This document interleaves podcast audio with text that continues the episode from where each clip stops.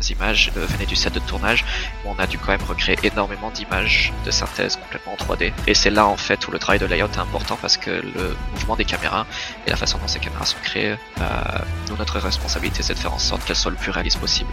Ben, c'est ça en fait qui me plaît, c'est ça qui m'intéresse, c'est cette interaction entre nous en tant qu'artistes, le travail qu'on fournit, est-ce que ensuite quelqu'un comme réalisateur peut nous donner comme retour? Que j'avais reçu pour ce plan-là, c'était essayer de faire en sorte qu'on se sente seul. Que moi forcément je reçois ça, je me dis bon ben on est dans l'espace, il y a un vaisseau et une personne, je peux, on peut pas faire pire quoi. Je, comment je peux faire en sorte qu'on se sente encore plus seul que ça? Le réalisateur en fait va avoir son casque de VR avec lequel il va pouvoir se balader dans ses scènes 3D dans Unreal, placer les caméras telles qu'il le souhaite et ensuite nous nous donner ce matériel là. La créativité dans les humains, pas dans les machines. Je suis Sandrine Calam, passionnée de 3D depuis des années et fondatrice de The Shading, agence 3D créative. Avec Gizmo, je vous propose de partir à la rencontre de celles et ceux qui font tous les jours la 3D, l'animation, les VFX et tout ce qui touche à l'image en général. Bonne écoute.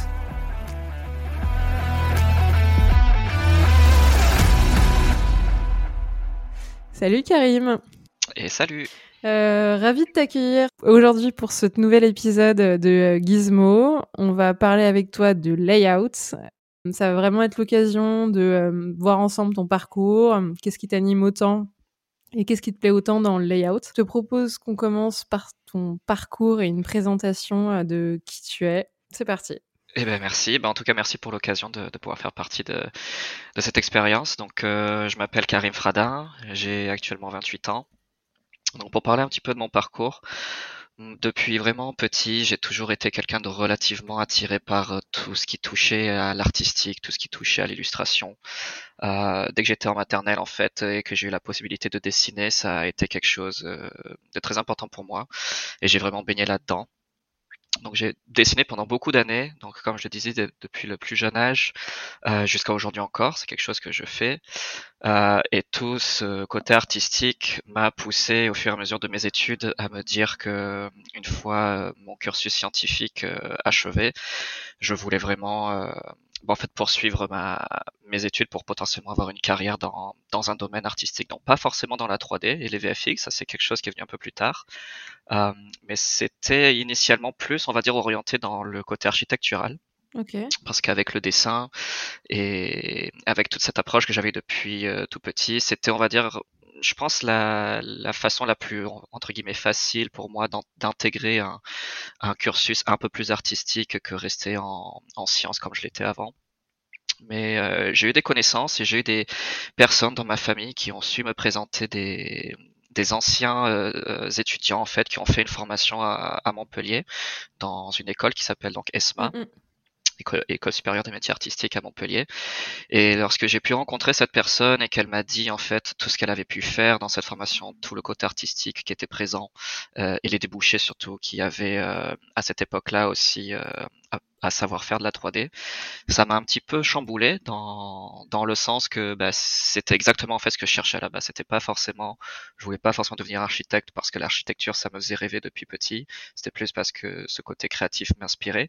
Mais quand j'ai vu ce que la 3D pouvait aussi fournir, euh, ça m'a ça m'a de suite intéressé. Attends, attends, Donc c'est pour ça. Et du coup, qu'est-ce qui te, tu te souviens ce qu'on te disait Est-ce que tu avais dit tes connaissances qui étaient à l'ESMA euh, Qu'est-ce qui t'a à ce moment-là donné des paillettes dans les yeux et qui t'a vraiment dit putain, euh, j'ai vraiment envie de, de faire ça. Euh, ça a l'air assez dingue.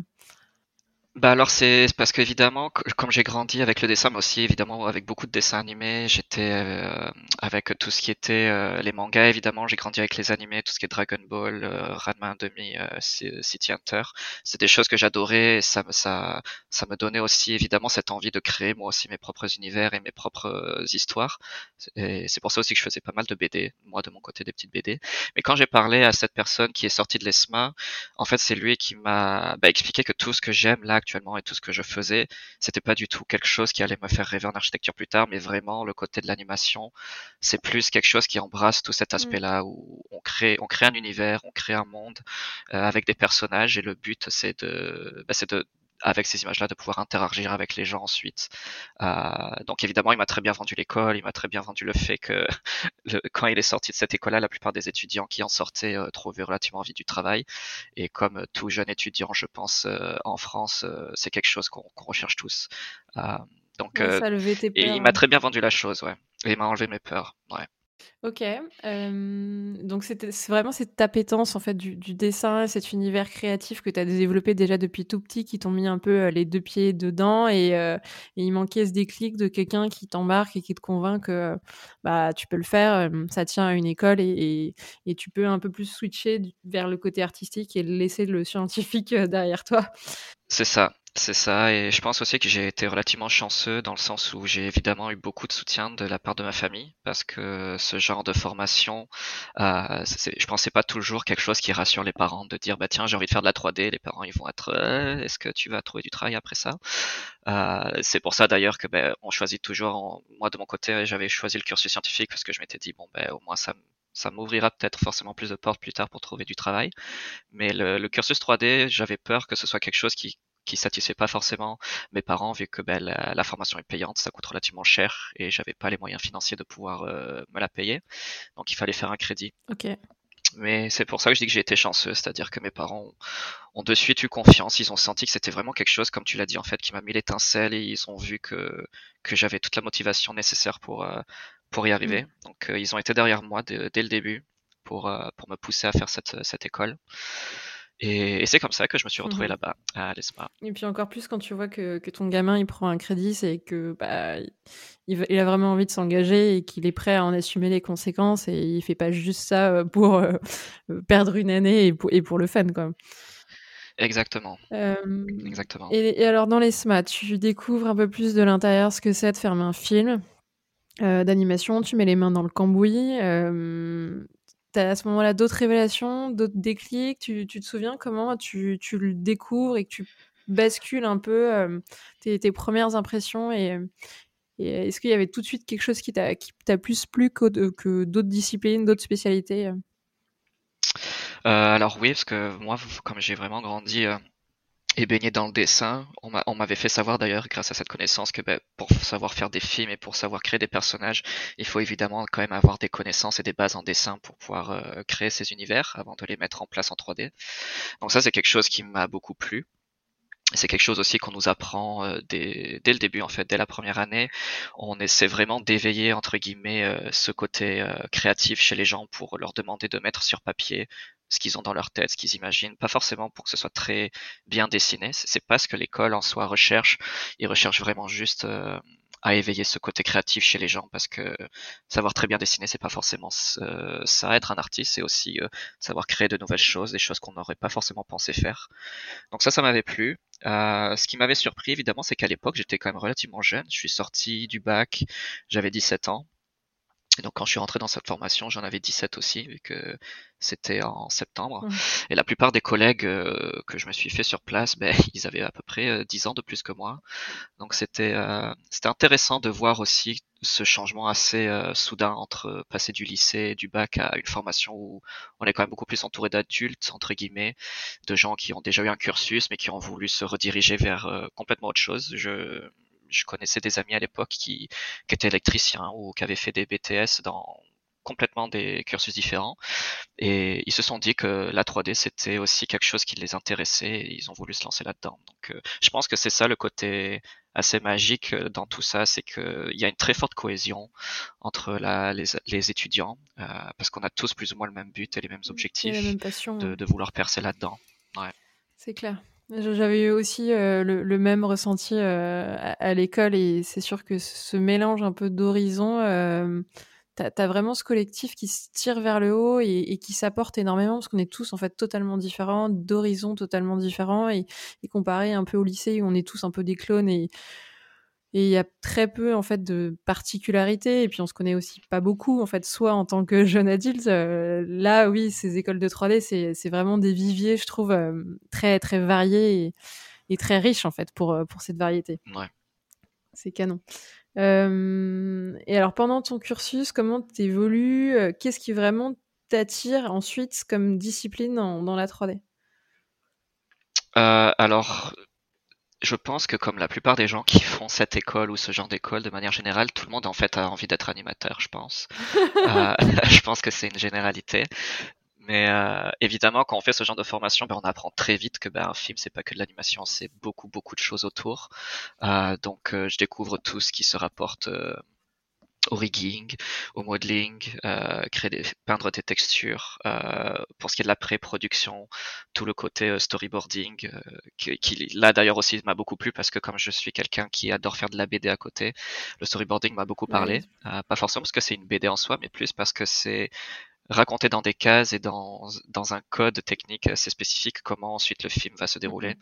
Et ça, ça m'a plu. Donc, euh, donc c'est vrai qu'à la base, moi, c'était plus l'animation de pure purement qui, m'intéressait.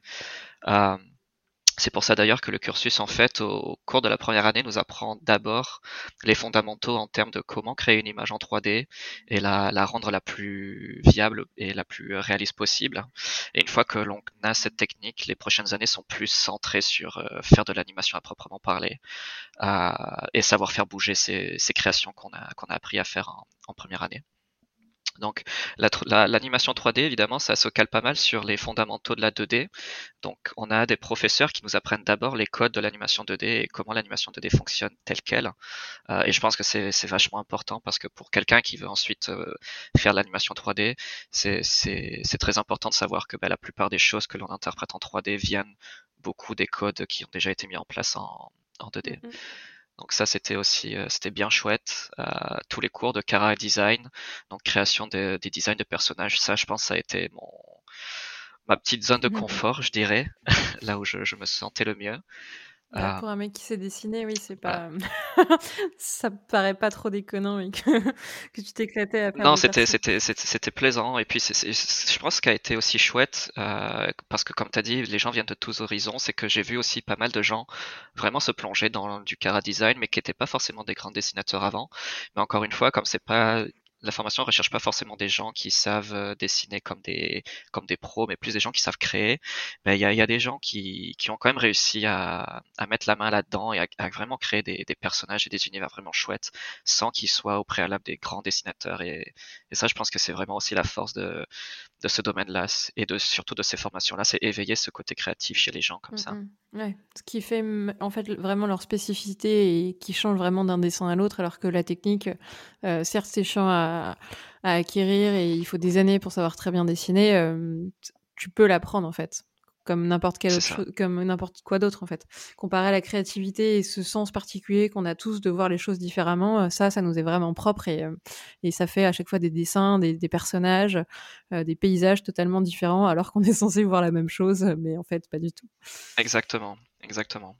Il y avait un, exercice d'ailleurs intéressant que notre prof de, de, dessin nous avait donné, où en fait on devait juste peindre des des tâches relativement euh, aléatoirement sur une feuille.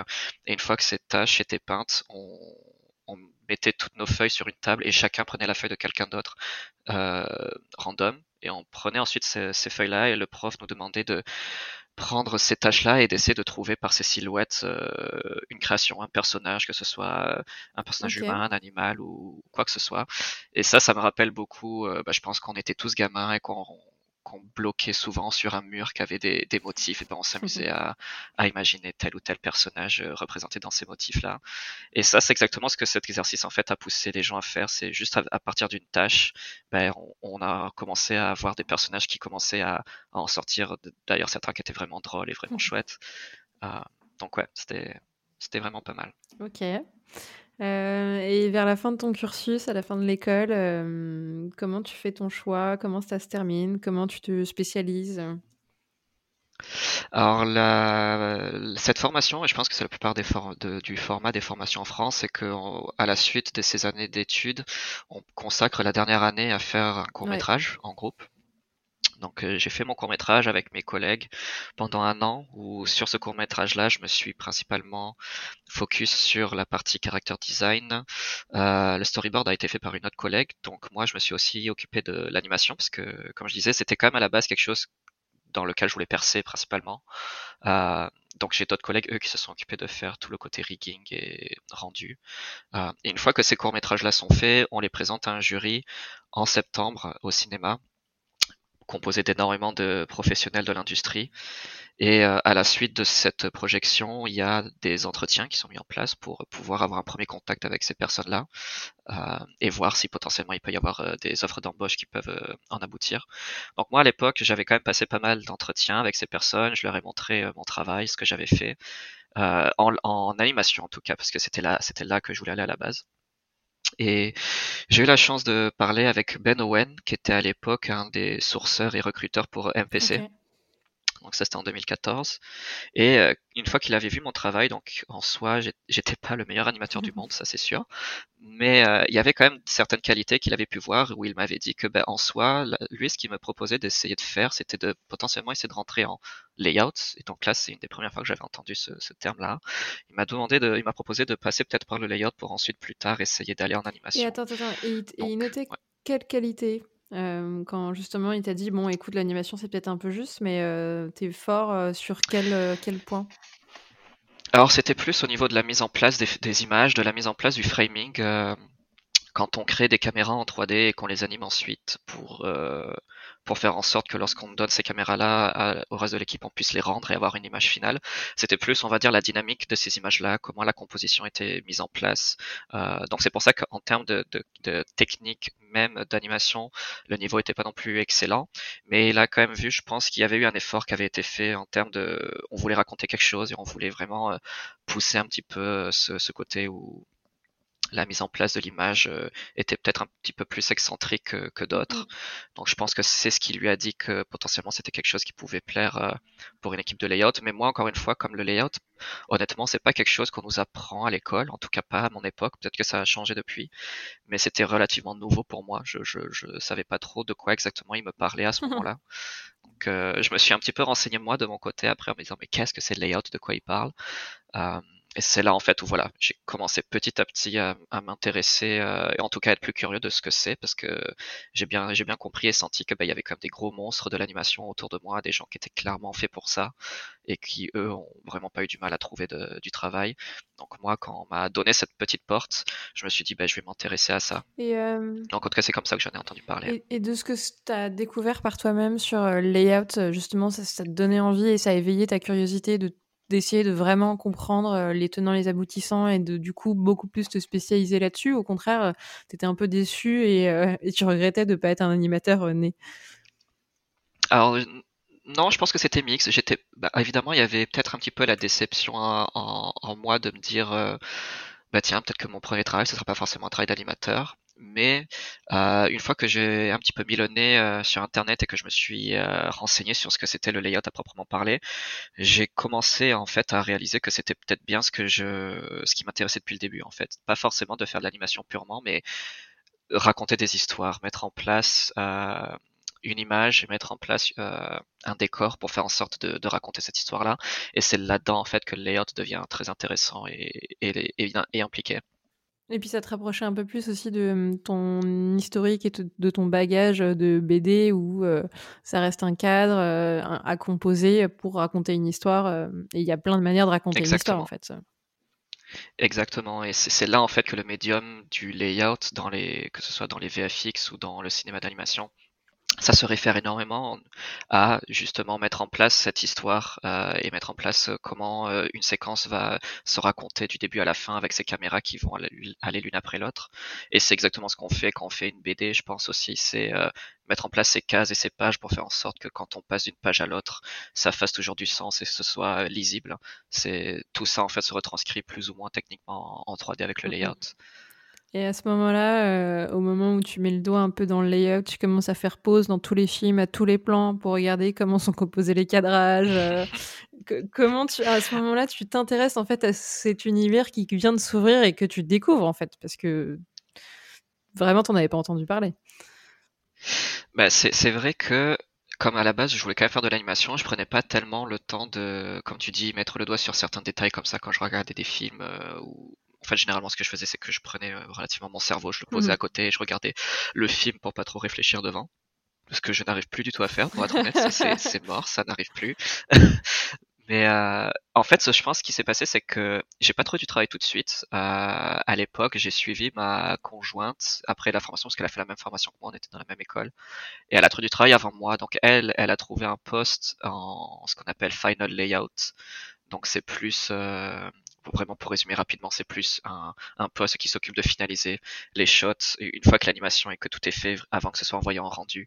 Elle, elle s'occupait de faire en sorte de, de, finir euh, les petits détails sur la caméra ou sur l'animation. Donc moi, j'avais pas d'emploi à ce moment-là. Je commençais toujours, je continuais toujours à chercher, donc je l'ai suivi. Mais ce qui a fait le gros déclic, euh, et je pense que c'est ça aussi qui a lancé ma carrière, c'est que j'étais à ce moment-là en Belgique avec elle.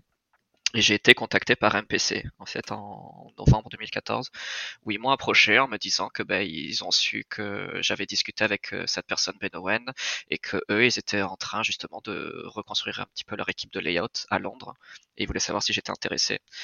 Donc ça, je t'avoue, ça a été un énorme déclic pour moi. Je me suis dit ça y est, ça se concrétise, c'est c'est quelque chose qui peut devenir possible.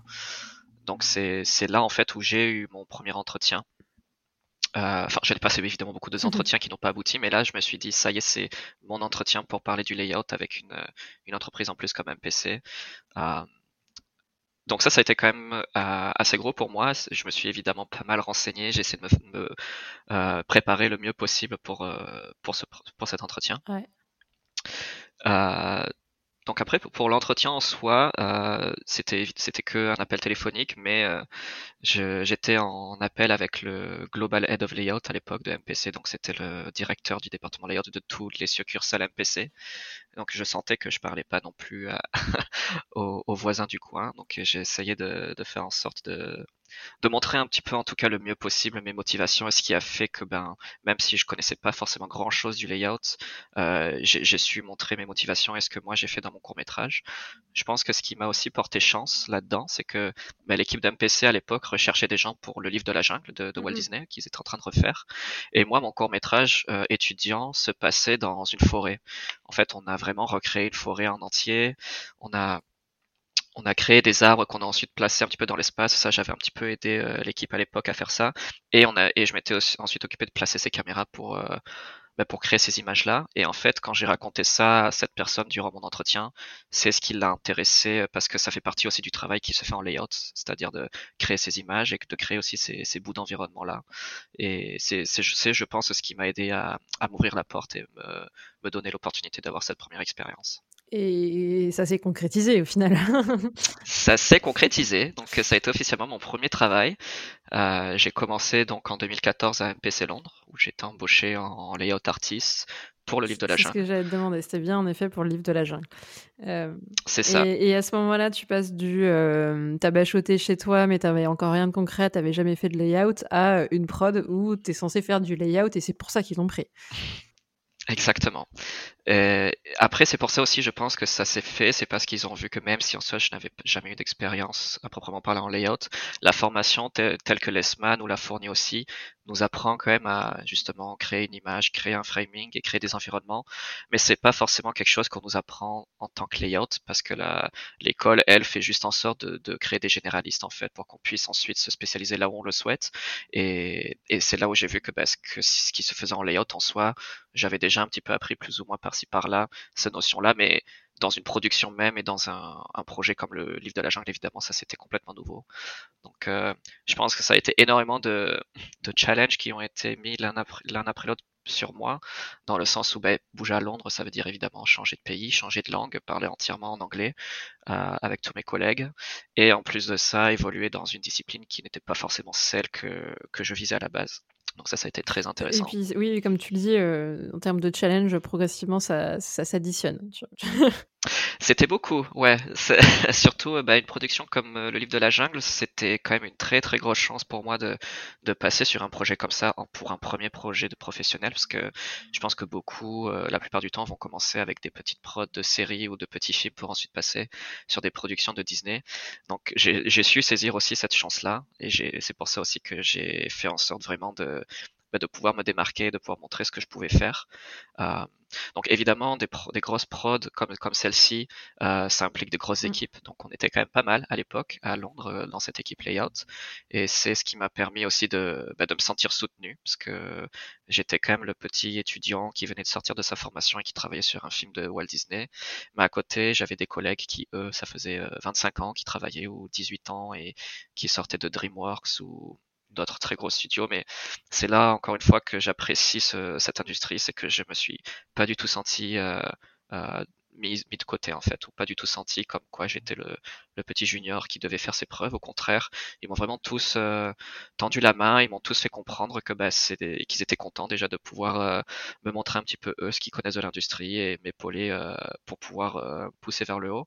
Et ça, c'est c'est quelque chose de vachement important à mes yeux en fait, et c'est ça qui, qui devrait un petit peu plus se propager, je pense, euh, dans cette, dans cette industrie. C'est, je pense, je sais pas si ça fait partie des mentalités, mais en tout cas, la formation telle qu'on nous l'a donnée à l'ESMA, je vais pas le cacher, elle était très rude, elle était vraiment pas facile. On nous a pas toujours poussé vers le haut, c'était beaucoup une formation où on allait clairement nous faire savoir qu'on faisait pas du bon mmh travail. Euh, et ça, ça peut souvent être difficile, on va dire, euh, mentalement à supporter. Mais euh, d'avoir connu ça en fait pendant quatre ans de formation et puis ensuite de commencer ma première expérience professionnelle dans cet univers de travail où ben, j'ai rien vu de tout ça en fait. C'est-à-dire que j'ai été entouré que de bien, de bien, de bien penser, c'est-à-dire que tous les gens autour de moi voulaient juste faire en sorte que je fasse bien mon travail et toujours me donner des conseils pour m'améliorer. Et ça a été vraiment un gros contraste. Ça, et ça m'a beaucoup ouais, aidé. étais vraiment entouré et soutenu et d'un coup fait partie d'une équipe et au contraire l'équipe t'intégrait et te rejetait pas, quitte à t'aider justement te soutenir dans, pardon, dans tes débuts pour vraiment que tu que tu t'intègres le plus rapidement possible et que tu sois le plus efficace aussi dans la production. Ça ressemble à quoi du coup des débuts en layout On ne confie que certains plans. ça ressemble à quoi un brief? Et du coup après une découpe qui est faite entre les différentes personnes de l'équipe, surtout quand tu me dis que vous êtes bah, énormément sur une production comme le livre de la jungle. Alors juste euh, le layout, ça peut-être qu'on pourra en revenir euh, dessus plus tard, mais le layout en VFX et en, cinéma d'animation est relativement différent parce qu'on dépend de, de, de, techniques aussi différentes. Par exemple, dans les films comme L'île de la jungle ou d'autres films en VFX, il va y avoir des personnes sur un set de tournage qui vont qui vont créer du matériel, qui vont tourner avec des caméras, qui vont nous ensuite nous servir à faire notre travail. Ou par exemple, dans un cursus de cinéma d'animation, comme on l'apprend par exemple à l'école, ben, on n'a pas besoin vraiment de tout ça à partir du moment où les gens ont un storyboard, ils peuvent directement ensuite travailler et créer leur scène 3D. Donc ça, c'est pas vraiment l'approche moi que j'ai eu et c'est pour ça encore une fois que c'était un challenge supplémentaire pour moi, c'est que travailler sur un film comme le livre de la jungle avec du matériel technique qui a, utilisé, qui a été utilisé sur le set de tournage, on n'a pas appris ça à l'école non plus. Donc euh, euh, quand on débarque comme moi, comme euh, un junior qui commence en layout, comment ça s'est passé, surtout pour une production comme les de la jungle, c'est qu'on m'a donné des shots relativement faciles, pas, très compliqués techniquement, ne serait-ce que pour voir déjà euh, la vitesse à laquelle je pouvais apprendre à utiliser les outils de travail de, de la compagnie, à voir aussi mon efficacité, parce que euh, ce genre de production et ce genre de projet, c'est surtout ce que les gens recherchent. C'est des gens qui, qui sont productifs et qui savent euh, tomber du travail relativement mm. rapidement. Euh, donc là, encore une fois, bénéfice de la part de l'école, parce que c'est ce qu'ils nous ont appris à faire, en effet, ça, ça a très bien fonctionné. C'est que le rythme de travail dans l'entreprise m'a semblé même, pour être honnête, assez lent par rapport au rythme totalement effréné que l'école nous, nous donnait pendant quatre ans.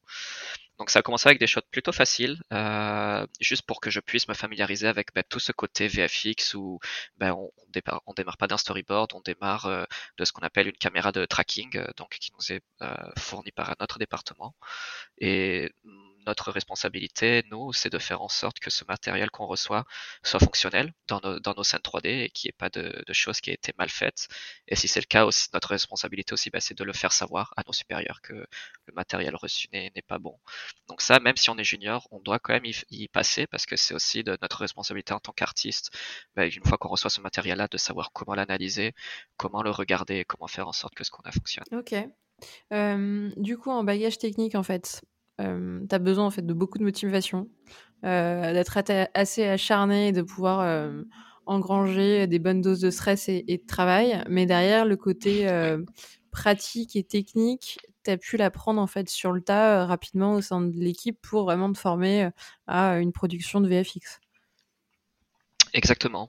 Et je pense que c'est ce qui a fait que mon entretien a abouti et c'est ce que MPC à l'époque recherchait dans tous les cas. C'était pas forcément des personnes très calées sur la technique, mais plus des personnes où ils ont senti que l'aspect créatif la productivité se représente. Euh, c'est pour ça qu'en soi, tout le côté euh, apprendre à faire du layout à MPC, ça je l'ai complètement appris sur le tas euh, avec eux dans l'équipe. Et après, tout le, tout le côté savoir mettre en place une image, savoir mettre en place une frame, ça c'est quelque chose que j'ai appris à l'école, mais qu'ensuite on m'a mis à l'épreuve de pouvoir faire ensuite sur un film comme lui de la jungle. Donc une fois que cette technique est digérée et qu'elle est apprise, au fur et à mesure, évidemment, il y a un petit peu plus de complexité et de shots un peu plus intéressants qui, m'ont été donnés. Euh, par exemple, euh, même si c'est un film en VFX, lui de la jungle, on avait des shots où certaines images euh, venaient du set de tournage, mais on a dû quand même recréer énormément d'images de synthèse complètement en 3D. Euh, et c'est là en fait où le travail de layout est important parce que le mouvement des caméras et la façon dont ces caméras sont créées, euh, nous notre responsabilité c'est de faire en sorte qu'elles soient le plus réalistes possible. Euh, donc ça, ça a été une autre étape pour moi. Une fois qu'on m'a donné ces shots-là, c'est vraiment créer un mouvement de caméra qui soit le plus plausible possible pour qu'une fois que le, le, shot soit fini entièrement, que les personnes ne se disent pas, bah tiens, là, ça fait quand même très CG, ça, on n'y croit pas beaucoup. Et donc, ça peut être intercoupé avec euh, des caméras qui sont euh, réelles, avec euh, justement une caméra que tu as créée en 3D et de nouveau rebasculer sur une caméra réelle. Et il faut qu'à aucun moment on sente la coupure dans, dans la caméra, c'est ça Exactement. Et ça peut être d'un shot à l'autre, mais ça peut aussi être le même shot. C'est-à-dire qu'il peut y avoir des plans où on va commencer avec une caméra qui a été euh, utilisée sur le set, que nous on va reprendre pour mettre la 3D, la CG euh, en arrière. Sauf que, ben, par exemple, on va recevoir un, un retour du client ou du réalisateur qui va nous dire bah tiens j'aime pas beaucoup ce que cette caméra elle fait à la fin j'aimerais que vous finissiez avec un mouvement plutôt comme ça où ça implique du coup de rajouter un mouvement en 3D et donc là ça va être des shots plus technique où en plus on va devoir faire en sorte de passer d'une caméra, euh, on va dire vraie, à une caméra qui passe en CG, mm-hmm. tout ça dans le même shot et vraiment faire en sorte que ce soit le plus fluide possible. Ouais, je comprends le challenge qui va avec et la difficulté. Euh, euh, forcément, il doit y avoir quelques petits bah, loupés et il va falloir vraiment trouver en fait des solutions pour que ça ne sente pas du tout. Et dans ces cas-là, tous les plans, tous les shots, le réel les voit euh, quand vous êtes en production. Donc il y a vraiment des allers-retours et tu peux les refaire plusieurs fois tant que c'est pas validé en fait. C'est ça. Et je pense aussi ce qui a été, on va dire, une confirmation et le tampon qui m'a fait savoir que vraiment le j'étais là où je le voulais en layout et que c'était ça en fait que, que je cherchais depuis longtemps.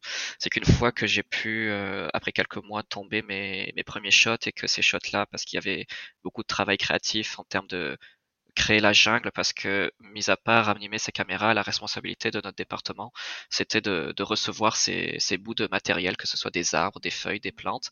Et nous, notre travail, en fait, ben, c'est de recréer cet environnement-là euh, avec euh, avec ces pièces. Et c'est pour ça aussi quelque part que ça se rapproche un petit peu de ce côté architecture qui m'intéressait il y a quelques années, c'est créer cet environnement euh, avec d'autres éléments. Et donc moi, sur le livre de la jungle, je m'étais occupé de recréer comme ça des, des, endroits de la de la jungle en prenant ces ce matériel-là et en plaçant ça comme il faut. Et comme c'était un travail qui était relativement poussé euh, créativement, il fallait le montrer au réalisateur pour qu'il puisse l'approuver.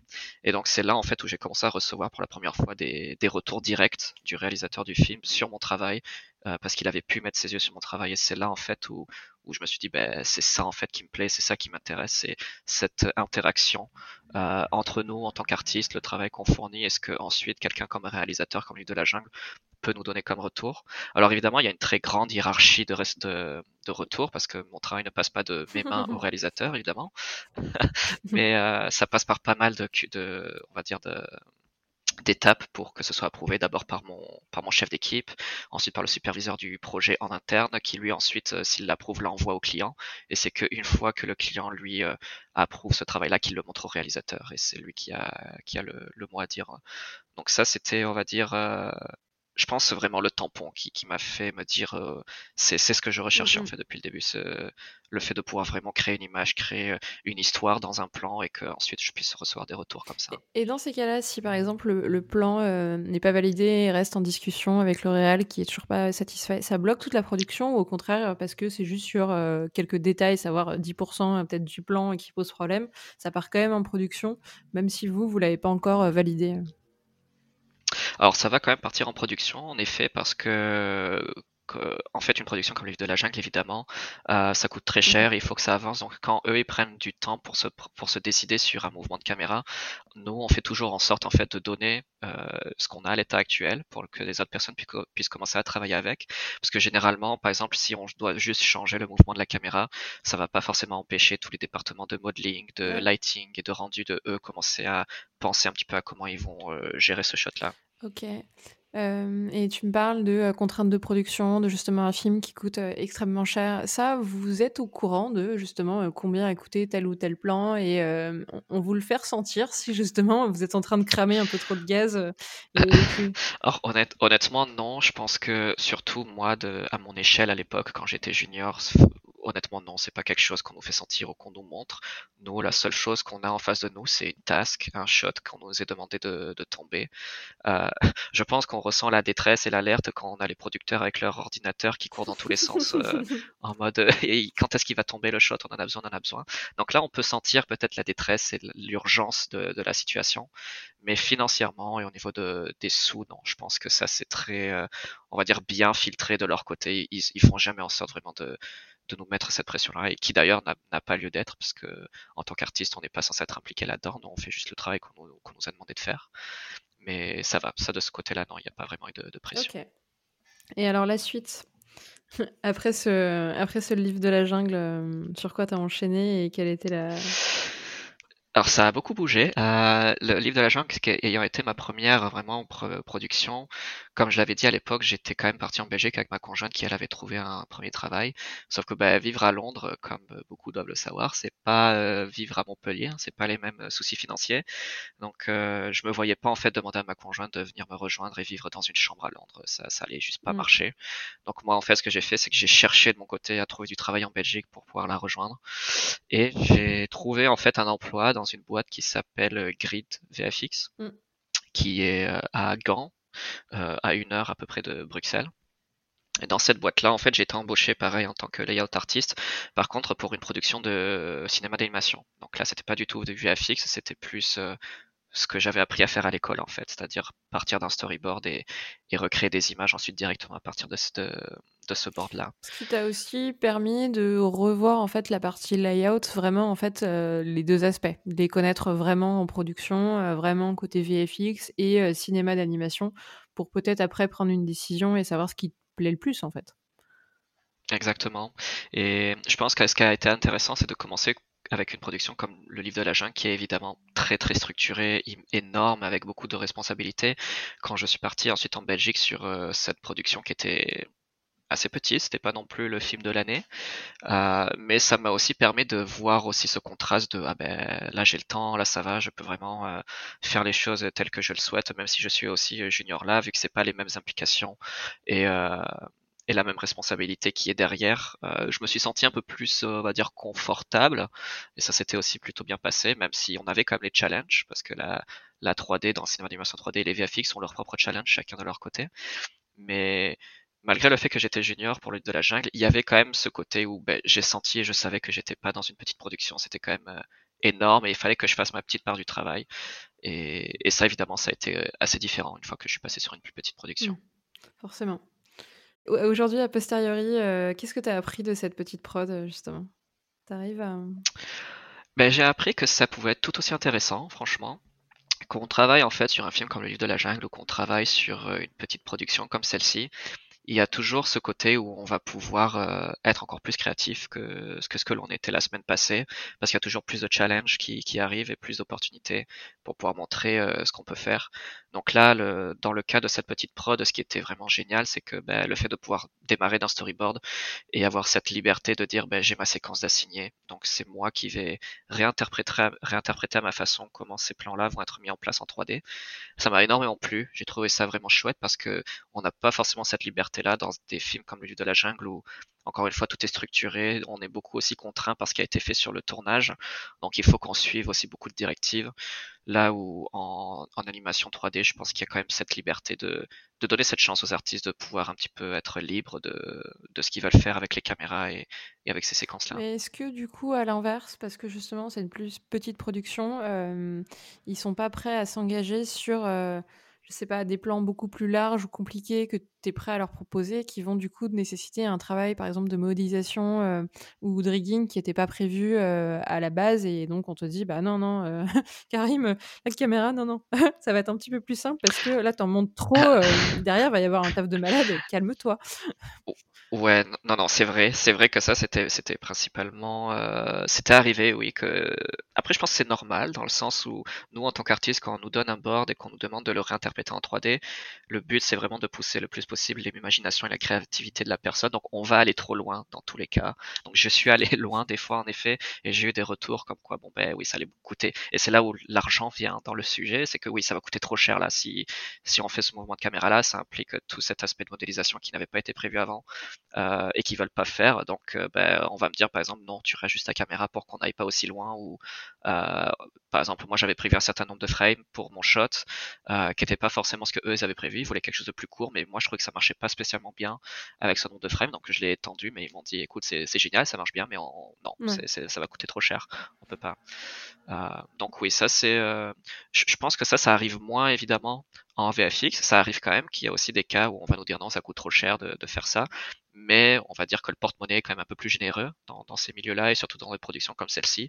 Et on va être moins bloqué par ces euh, contraintes. Alors que dans des petites productions, c'est évidemment très important de faire en sorte qu'on reste dans le budget et qu'on dépasse pas trop. Donc euh, il y a un petit peu plus de, de, choses à faire attention. D'ajustement et puis d'échanges que vous avez à avoir en fait en équipe pour bah, mettre le curseur au bon endroit entre toi qui fait des propositions euh, et qui artistiquement euh, essaye d'aller un peu plus loin et eux qui au final tirent un petit peu de l'autre côté euh, par rapport en fait au budget qu'ils sont prêts à mettre. Mais ça fait partie du jeu entre guillemets.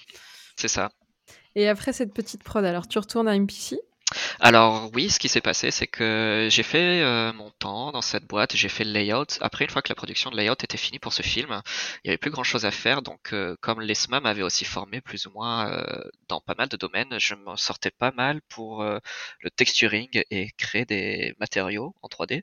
Donc, ils m'ont fait changer de département. Je suis passé ensuite sur de la peinture de texture et de matériaux pendant quelques mois.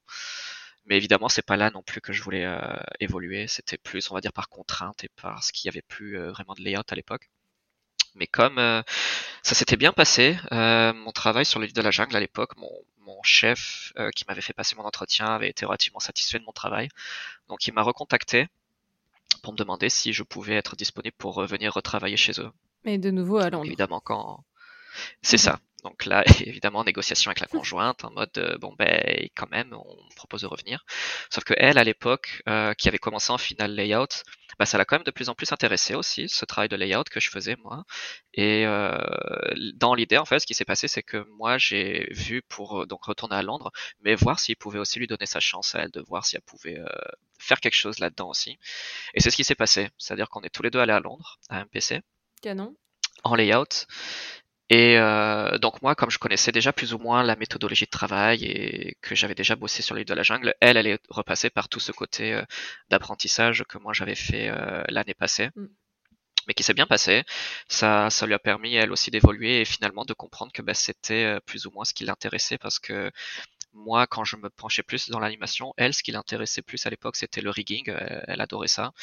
Mais en fait, elle adorait tout l'aspect manuel euh, de ce travail-là, sauf qu'en production, en fait, euh, tout est automatisé en rigging. On fait, ils font quasiment rien de, de manuel, c'est tout est scripté. Elle, ça l'a un petit peu éloigné de, de ce côté-là. Donc, euh, quand elle a vu en fait tout ce travail que moi je faisais en, en layout pour la mise en place des caméras, la mise en place de l'image, ça, ça lui a plu. Et donc, elle a voulu évoluer là-dedans aussi. Et c'est comme ça qu'on s'est retrouvés tous les deux à Londres. Bon. Il n'y avait plus de mauvaises raisons de ne plus y aller, en fait. Voilà. Euh, c'était de nouveau sur le livre de la jungle? Non, c'était une autre prod. Alors non, la prod du livre de la jungle avait été finie depuis, donc nous on a été euh, embauchés à l'époque pour retourner travailler à Londres sur un film qui s'appelle Passenger, euh, avec Chris Pratt et Jennifer Lawrence. Donc c'était un film qui se passait dans l'espace. donc le fait que ça se passe dans l'espace, évidemment, ça implique pas mal de, de création 3D pour les caméras, parce que évidemment on va pas aller tourner dans l'espace. Mais c'était vachement sympa de ce côté-là parce que ça nous a donné aussi cette chance de bah, recréer tous ces, tous ces mouvements de caméra 3D, toutes ces ambiances euh, que le réalisateur essaie de mettre en place. Moi, j'étais toujours junior encore à l'époque et elle, elle venait de commencer. Donc, j'avais pas non plus de très grosses responsabilités. Je, je faisais surtout ce que mon chef d'équipe me, me, demandait de faire. Euh, et sur une prod comme ça, dans l'espace où il n'y a pas d'horizon, ou en tout cas euh, bah, pas tel qu'on le connaît, euh, ça implique quoi en layout pour euh, des cadrages et justement sur des mouvements de cam euh? Alors c'est, ça peut paraître facile, mais ça ne l'est pas forcément dans le sens où le fait d'être dans l'espace, ça implique aussi un, un espace immense dans le sens où le comment je peux dire en français le scale ou la l'échelle. en fait euh, dans laquelle on travaille est complètement disproportionnée par rapport à un film par exemple comme euh, le livre de la jungle encore une fois où ben là on est sur on est sur terre on est sur quelque chose de, de plausible et de réaliste. Donc c'est quelque chose qui peut être gérable dans une scène 3D mm. sauf que là dans un film qui se passe dans l'espace on veut quand même rester dans quelque chose, encore une fois aussi de réaliste au niveau de l'échelle. Donc comme on est dans l'espace, qu'on a un vaisseau qui euh, se déplace, les réalisateurs vont par défaut vouloir rester dans quelque chose de réaliste, donc euh, pas quelque chose qui va aller à 10 km heure évidemment beaucoup plus rapidement. Mais ça, ça implique de vraiment penser à toute cette approche technique en layout parce que c'est notre responsabilité de faire en sorte que tout soit, soit mis en place pour les autres départements ensuite. Euh, donc il y avait beaucoup de plans où principalement en fait c'était un vaisseau spatial qui se déplaçait dans l'espace. Il pouvait y avoir des fois une ou deux planètes qui sont euh, vues à l'horizon. Mm. Mais euh, c'était quand même un challenge relativement technique pour moi à l'époque parce que c'était la première fois que je travaillais dans un film dans l'espace. Après, l'autre côté qui était, on va dire, un peu plus euh, entre guillemets facile par rapport à une production comme lui de la jungle, c'est que quand on est dans l'espace, ben, c'est relativement linéaire. On va pas avoir de mouvement de caméra comme si elle était tenue à l'épaule. On va pas avoir de mouvement de caméra euh, drastique. Le fait qu'on soit dans l'espace fait que ben, la plupart des caméras flottent, la plupart des caméras sont vraiment mm. linéaires. Donc euh, ça, c'est quelque chose qui est une règle. Donc toutes les caméras qui étaient faites pour ce film en extérieur dans l'espace était tel quel. Après, il y avait beaucoup de plans qui étaient tournés euh, dans le vaisseau, où ça c'était euh, du travail qui était fait sur le set avec les acteurs, et où nous, euh, bah, on s'occupait encore une fois de récupérer ce travail-là de l'équipe de tracking et de, travailler par-dessus ensuite. mais sur la composition de tes plans, et parce que cette échelle elle est immense, tu as beaucoup plus de mal à structurer ta perspective en ayant un deuxième, troisième, quatrième plan. C'est ça. Et je pense que c'est ce qui a fait qu'en fait, il y a eu beaucoup d'échanges, beaucoup d'allers-retours avec le réalisateur et les clients. Euh, parce que dans des films comme ça, évidemment, dans l'idée, eux, ils savent pas forcément ce qu'ils veulent avec leur film. Ils savent pas forcément à quoi ça va ressembler à la fin. Donc nous, notre travail aussi, c'est un petit peu de leur montrer des, aperçus de, voilà, bah, si on a une caméra avec cette focale, avec cet angle de vue-là, on peut faire quelque chose de, cette manière-là avec le vaisseau à cette distance. Donc euh, nous, ce qu'on faisait, c'est qu'on leur donnait plusieurs propositions pour le même plan, avec différentes focales, différents angles de vue. Et en fonction de ça. Au début, en tout cas, ça nous permettait de, bah, de voir un petit peu ce que les réalisateurs y préféraient. Et au fur et à mesure, en fait, de la production et des mois qui passaient, bah, on faisait de moins en moins de propositions différentes parce qu'on savait déjà à peu près ce que, ce que eux voulaient. tu commençais aussi à les comprendre et, à connaître en fait leurs attentes et les, et les, plans en fait qui validaient ou non euh, pour avoir un peu une uniformité et une cohérence dans tout le film. C'est ça, c'est ça. Et je pense que c'est une relation importante aussi qui, qui, se met en place entre le réalisateur et son équipe dans les studios de production. C'est de faire en sorte que la façon dont il pense et la façon dont il approche son film euh, soit comprise et soit reçue, nous, de notre côté. Après, ça dépend encore une fois des réalisateurs pour le réalisateur de ce film euh, spécifiquement, c'était la toute première fois qu'il travaillait en VFX. C'était un réalisateur qui faisait beaucoup d'autres films, mais qui, qui n'impliquait pas du tout de VFX. Et là, d'un coup, il fait un film dans l'espace. bah, il y a beaucoup de choses euh, dont il n'est pas trop au courant de comment ça marche. Mais je pense aussi c'est parce qu'il était très ancré sur la, la direction d'acteur sur un set. Et un jour, euh, j'ai envoyé du un travail, un plan en fait euh, qui avait été approuvé interne euh, au réalisateur. Et la plupart du temps, donc, il nous donne des retours. Et là, le retour que j'avais reçu pour ce plan-là, c'était essayer de faire en sorte qu'on se sente seul. Donc euh, moi forcément je reçois ça, je me dis bon ben on est dans l'espace, il y a un vaisseau et une personne, euh, je peux, on peut pas faire pire quoi. Je, comment je peux faire en sorte qu'on se sente encore plus seul que ça? Et c'était tout là aussi le challenge. Mon, mon chef d'équipe était assez amusé quand il m'a donné ce retour aussi en mode ben, ben vas-y quoi, essaye, fais quelque chose, on verra ce qu'on peut faire. Donc euh, je me suis débrouillé, j'ai juste changé l'angle de vue de la caméra pour montrer encore plus de vide avec l'espace sans qu'on voie trop le vaisseau et et c'est passé. C'était, c'était juste une façon aussi au réalisateur de lui donner son point de vue avec ses mots. Ils n'ont pas été très bien reçus au début parce qu'évidemment on n'a pas trop compris ce qu'ils voulaient. Mais, euh, mais j'ai trouvé ça sympa, j'ai trouvé ça chouette. Après, tu es aussi dans la position où euh, justement toi tu es dans la production, tu as le réel qui euh, n'y connaît pas grand chose en VFX ou voire pas du tout. et vous devez en fait échanger sur un même sujet qui est la production de ce film. Donc lui il vient avec son langage et son émotion et son ressenti. Et toi tu es devant ton plan de demandant hmm, du vide. Comment on rend ça? Exactement. Exactement. Euh, après, après, évidemment, c'est pour ça aussi que dans la hiérarchie, dans la structure de supervision d'un projet tel que celui-là, euh, moi, je suis artiste dans mon département, j'ai mon lead qui est lui le chef d'équipe pour ce, pour ce projet-là. On a ensuite ce qu'on appelle un CG superviseur qui lui va superviser tout l'aspect technique du film euh, pour tous les départements. Et au-dessus de lui, il y a un VFX superviseur qui lui va superviser tout l'aspect créatif et l'aspect final du film pour le studio. Sauf qu'une fois que lui va approuver du travail à envoyer à ce qu'on appelle le client, le client, eux, donc c'est le réalisateur, mais le réalisateur, il va aussi embaucher un VFX superviseur pour lui qui lui en fait va s'occuper de, de, juger tout l'aspect technique de cette image là pour faire en sorte que tout soit cohérent euh, et que tout euh, et que le en fait que le film fasse en sorte que tous les plans soient aussi euh, mm. unifiés pour pas qu'un plan soit plus poussé qu'un autre. Parce que ça le réalisateur évidemment il a pas la technique il est pas là pour ça. Lui le réalisateur il est là juste pour valider un film et faire son film.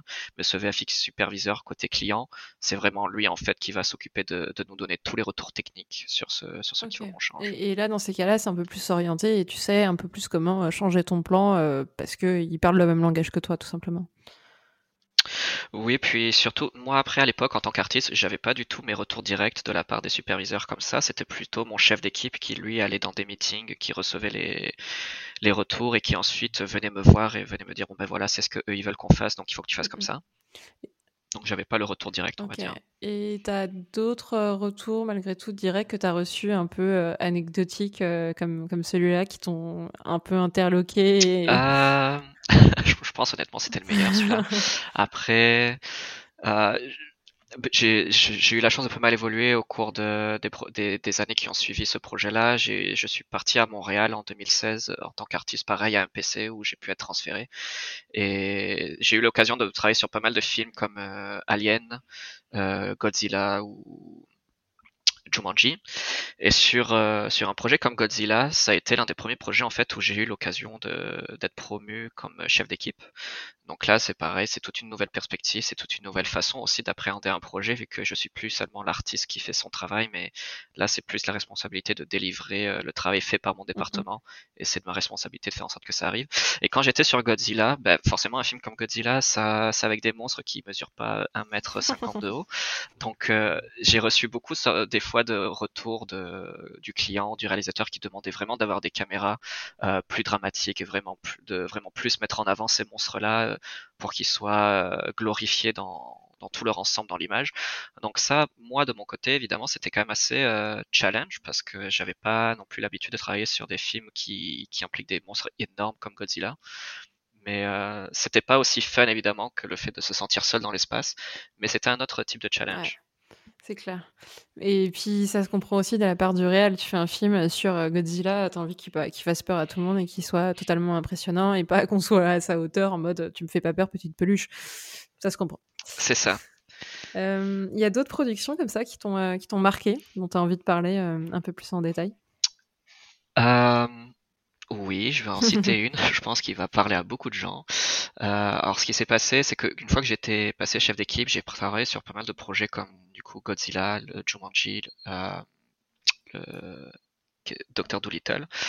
Et ensuite, en fait, il y a une autre boîte qui a ouvert à Montréal, qui s'appelait à l'époque The Mill, qui existe à Londres aussi, mais ils ont ouvert une succursale à Montréal euh, qui s'appelait Mill Film, où en fait c'était plus Mill qui s'occupait de faire des films, parce que The Mill à, Londres c'est plus une compagnie qui fait de la publicité, qui fait du marketing. Mais à l'époque, The Mill Film existait aussi à Londres. D'ailleurs, c'est eux qui avaient fait les effets spéciaux pour Gladiator et pour pas mal de films à l'époque. Euh, c'était une des toutes premières boîtes de VFX en Europe. Et ils ont voulu réouvrir à Montréal. Donc ils ont réouvert. Moi, ça m'a intéressé vu que ça consistait aussi bah, à reconstruire tous les départements, à, à, démarrer la mm, boîte. Mm. quoi. C'est une nouvelle histoire. Donc je les ai contactés. C'est ça.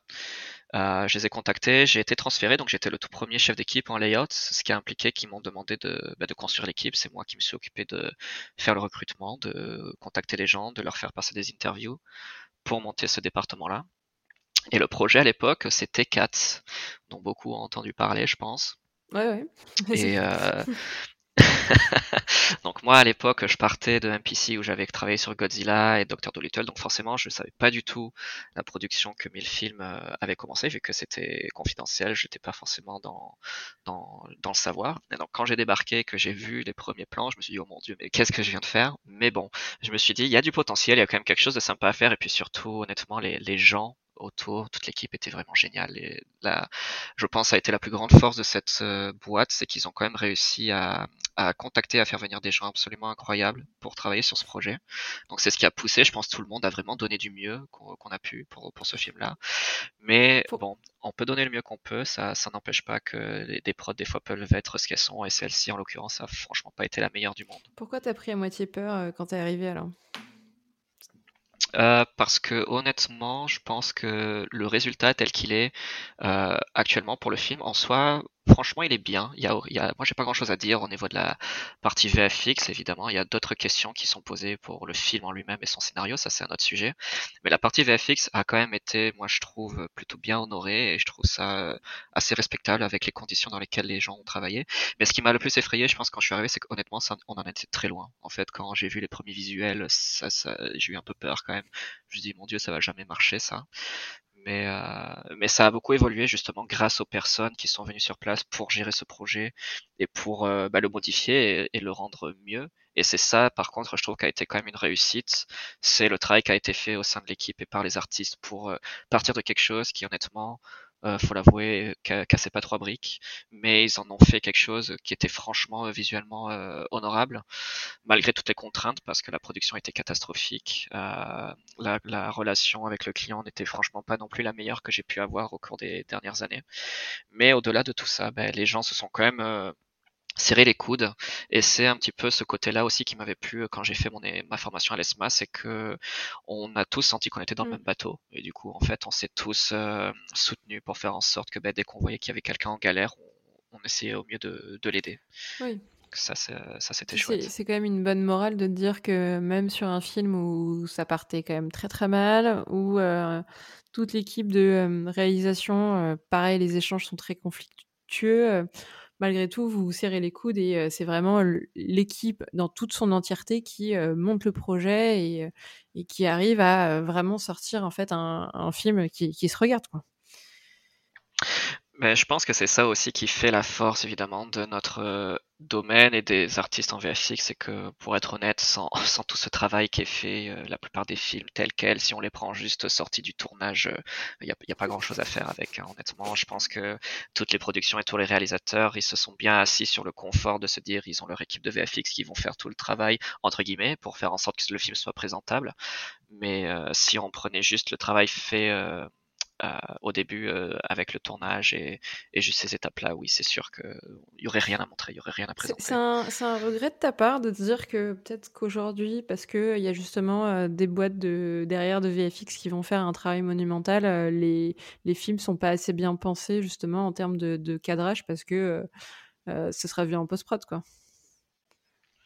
Alors je pense que ça dépend des productions. Il y a des productions qui vont beaucoup s'asseoir là-dessus, en effet, où il va y avoir cette contrainte d'être bloqué sur ce qui a été fait sur le set de tournage. Après, vu que les la 3D en soi dans cette industrie, les VFX sont de plus en plus accessibles financièrement et coûtent de moins en moins cher, on va dire, pour ces clients-là pour payer. Euh, ils ont maintenant plus de flexibilité à se dire bon ben si ça marche pas avec ce qu'on a fait sur le tournage, on le refait en 3D. Et ça, ça arrive beaucoup, surtout pour des grosses productions, de se dire bon ben là on n'arrive pas à faire ce qu'on a envie de faire avec cette caméra qui a été traquée. Donc nous généralement ce qu'on nous demande dans layout, ben, c'est de recréer entièrement une caméra euh, de, depuis zéro. Donc euh, dans l'idée, ça c'est pas plus mal parce que ça nous donne aussi nous cette flexibilité de dire ben on va montrer aux réalisateurs ce que nous on peut faire. Si ça a pas s'ils n'ont pas réussi à obtenir ce qu'ils voulaient euh, sur le set.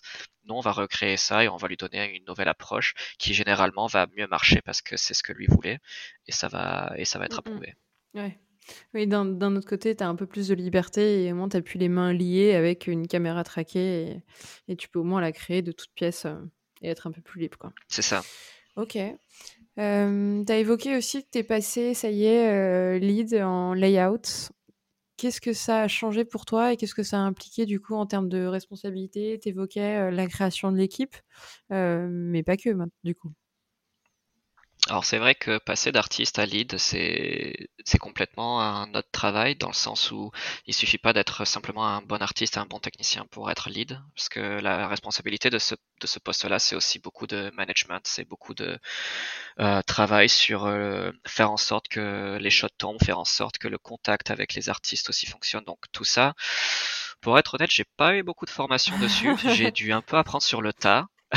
Euh, donc quand à l'époque quand j'étais à MPC, qu'on m'a fait passer le lead sur Godzilla, euh, on m'a dit voilà, on est très content du travail que tu as pu faire euh, en tant qu'artiste. Quand j'étais sur Jumanji aussi, en fait, à l'époque, j'étais plus ou moins le seul artiste de mon équipe à travailler sur ce film. Donc en fait, je, m'auto-gérais, c'est-à-dire que c'était moi qui faisais les plans, c'était moi qui contactais directement le superviseur pour ensuite avoir les retours. Et comme cette relation-là avait très, très bien marché et que ça avait fonctionné, ils ont voulu me donner ma chance de passer lead sur de plus grosses productions avec euh, ma propre équipe. Donc, euh, on va dire que le côté challenge qui a été intéressant que j'avais pas pu faire face avant, bah, c'est de moi en fait euh, bah, donner les retours à mon équipe, faire en sorte que qu'ils soient motivés par ce qu'ils font aussi, parce que je pense que c'est ce qui est important, c'est qu'on n'est pas juste là pour donner des retours, on est là aussi pour faire en sorte que les que les gens travaillent dans quelque chose qui leur plaise et qui se sentent aussi évoluer. Donc, euh, je pense que c'est quelque chose qui m'a beaucoup plu ce côté management, ce côté vraiment euh, faire en sorte que les gens se plaisent dans ce qu'ils font et moi leur donner le nécessaire en termes de, de, conseils, de comment aussi construire leur image, qu'est-ce que qu'est-ce qu'ils pourraient faire si par exemple ils ont un souci technique sur leur euh, travail. Moi je suis là aussi pour les épauler, pour leur pour leur donner ce soutien. Donc le gros changement aussi qu'a qu qui a été impliqué là-dedans, c'est que le, un lead en soi euh, n'a pas à faire de plan ou de travail en soi, c'est plus son équipe qui les fait. Donc ça, le fait de devoir déléguer aussi, c'est quelque chose qui n'est pas forcément évident au début. On a toujours cette envie de, ben, on a mhm. les shots, on a envie de les faire, mais euh, mais voilà, c'était aussi l'acceptation de se dire, ben non, maintenant j'ai mon équipe, c'est eux qui doivent montrer ce qu'ils peuvent faire et, et comment on peut euh, délivrer ça euh, dans, dans, mon équipe. Donc j'ai beaucoup délégué. Après, il y a évidemment euh, le soutien aussi au niveau de, du travail. Donc si par exemple on n'a pas assez de, de gens dans l'équipe ou certains gens ont du mal à, à avancer dans leur plan, moi j'étais là aussi pour, pour les aider, pour en faire aussi moi de mon côté. Mais je pense que ça a été le plus gros changement. Mais euh, d'avoir quelque part plus le droit d'y toucher, de, de les faire, euh, ça te force sûrement à expliquer au mieux en fait une intention ou pousser en fait euh, ton équipe à aller peut-être un peu plus loin et, et, être un peu plus imaginatif sur les, les, cadrages et les plans à sortir. Ben, c'est ça, c'est-à-dire que moi en tout cas c'est comme ça que je l'avais perçu à l'époque quand j'étais artiste. Euh, quand j'étais par exemple, je reviens sur le livre de la jungle, j'étais à l'époque junior et je me souviens qu'à un moment, euh, donc mon, le chef du département layout qui m'avait fait mon entretien à l'époque m'avait appelé à son bureau pour me poser une question. Donc moi je pensais que c'était juste une question vis-à-vis de, je sais pas, de mon contrat ou quelque chose comme ça. Et là il me montre un plan euh, de Bagheera dans la dans la jungle euh, qui était rendu, lighté et il me dit est-ce que tu trouves pas qu'il y a quelque chose de bizarre là dans sur cette image? Et donc euh, en effet, c'est vrai qu'à l'époque, moi j'avais vu qu'il y avait quand même une petite lumière bleue qui se déposait sur le, poil de Bagheera que je comprenais pas d'où cette source venait, donc je lui dit bah ouais ça c'est bizarre. Et il me fait ah bah tu vois je j'étais pas le seul, ok c'est cool que tu aies vu ça toi aussi, mais en fait, à l'époque, quand il m'a demandé de regarder ça, j'avais beaucoup apprécié le fait que moi, en tant que simple petit artiste, on m'ait quand même demandé mon avis euh, sur euh, ce genre de choses. Et je pense que quand on est leader et qu'on manage des gens comme ça, c'est vachement important qu'ils se sentent impliqués et qu'ils sentent aussi qu'ils ont leur mot à dire et qu'ils peuvent euh, évoluer là-dedans. Donc moi, c'est ce que j'essaie au mieux de faire aussi avec avec mes équipes la plupart du temps, c'est de, de faire en sorte qu'ils se sentent impliqués, qu'ils aient leur mot à dire quand quand la façon dont j'ai aussi briefé le shot pour qu'il soit fait, peut-être que eux ils ont une autre idée, peut-être qu'ils ont une autre approche, ben je, les pousse toujours aussi à me montrer ce que eux ils, ont en tête. Et généralement il y a de très bonnes, idées qui en sortent. Donc moi le fait qu'on m'ait donné cette chance et qu'on m'ait donné aussi cette opportunité, c'est ce que j'essaie de, donner aussi. C'est cool et euh, en, tout, et en tout cas oui ça pense que ça se ressent en fait quand du coup tu es dans ton, dans ton équipe, euh, que tu leur laisses de la place et que tu les étouffes pas et qu'ils ont, ils ont moyen à s'exprimer euh, et qu'ils sont pas contraints. Tu juste là pour les accompagner, les épauler et, et les aider à sortir euh, les plus beaux plans Exactement, parce que je, pense malheureusement aussi on oublie beaucoup qu'on est quand même un domaine artistique. Euh, les VFX, ça reste un aspect très technique. Il y a beaucoup de techniques, c'est vrai, mais il faut quand même pas oublier qu'on est un qu'on est un domaine créatif et artistique. Donc euh, c'est quelque chose des fois qui peut se perdre malheureusement où les gens ont plus l'impression d'être des techniciens qui appliquent simplement la task qui leur a été donnée et qui reproduisent euh, simplement aussi ce qu'on leur demande de faire. Ça arrive et malheureusement je pense que c'est vraiment pas la direction à prendre. Je pense qu'il faut plus donner la chance aux gens de montrer ce qu'ils peuvent faire et ce que eux ils peuvent apporter et c'est ce qui apporte la richesse aussi. C'est-à-dire de ne pas se fier juste à un cerveau et à une façon de mmh. penser, mais vraiment plus ouvrir la porte à beaucoup d'autres façons de penser. La plupart du temps, ça apporte beaucoup plus de richesse au, produit final. Un, plan qui, sur le papier, pourrait marcher, en réalité, euh, quand tu es dans l'environnement et que tu te rends compte que euh, ça marche pas, euh, bah, il faut des nouvelles idées, il faut les créer. Et pour ça, bah, si l'équipe se sent assez à l'aise et a été formée pour ça, tu rebondis très facilement. Et t'es pas du tout bloqué à cette étape-là. Ça. Est-ce que tu arrives à savoir ce qui te motive aujourd'hui, production après production, à continuer à faire du layout, à driver ton équipe, à les motiver eux aussi? Alors, euh, j'ai pas mal eu la chance d'évoluer au cours des dernières années aussi. Donc là, maintenant, je suis plus lead. J'ai pu passer euh, head of layout. Donc en fait, maintenant, je, je dirige le département layout pour un PC, un petit peu comme ce que la personne qui m'avait recruté à l'époque faisait. Donc c'est un petit peu la, la, la boucle qui est bouclée. Mais euh, on va dire que d'être passé dans ce poste-là, ça implique encore plus le fait de, de, manager pas non seulement les artistes, mais les leads aussi maintenant, pour faire en sorte de leur fournir eux ce dont ils ont besoin pour qu'ils puissent délivrer leur projet à temps. Euh, il y a évidemment beaucoup moins de chances de toucher à des shots euh, qu'avant, vu que là, mon emploi du temps est beaucoup plus pris, on va dire. Mais ça arrive, c'est-à-dire que vu que je suis passé par ces positions-là et que je suis passé par tout ce travail, il peut y avoir des situations où je peux très bien voir que mon équipe est en difficulté, pas forcément parce qu'ils font pas bien leur travail, mais parce que malheureusement on n'a pas encore les ressources euh, adéquates pour délivrer ce travail. Donc moi, ce que je fais généralement, c'est que je mets un petit peu quand même la main quand je peux et quand j'en ai l'opportunité pour les aider. Euh, et je, même si j'ai pas forcément eu cette chance-là quand j'étais lead d'avoir ce soutien de la part de mon head of layout, je m'étais dit que moi un jour, si j'avais cette position et cette chance-là, j'aimerais pouvoir apporter ce soutien.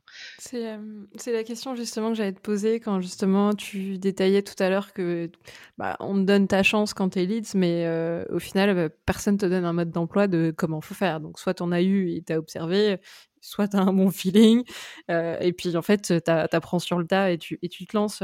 là, aujourd'hui, tu as un peu plus l'occasion de donner ce qui t'avait manqué, toi, à l'époque. Exactement, c'est pour ça que là, quand je suis en train actuellement de reconstruire mon équipe à MPC pour tous les projets qui, qui arrivent chez nous, euh, la plupart des leads que j'ai actuellement ont déjà été leads, j'ai déjà travaillé avec eux il y a quelques années dans d'autres entreprises, donc je les connais très bien. Par contre, il y en a d'autres que je connaissais en tant qu'artiste, euh, qui étaient très bons et que j'ai eu le feeling qu'ils pourraient aussi être de bons leads, donc je les ai fait venir en lead.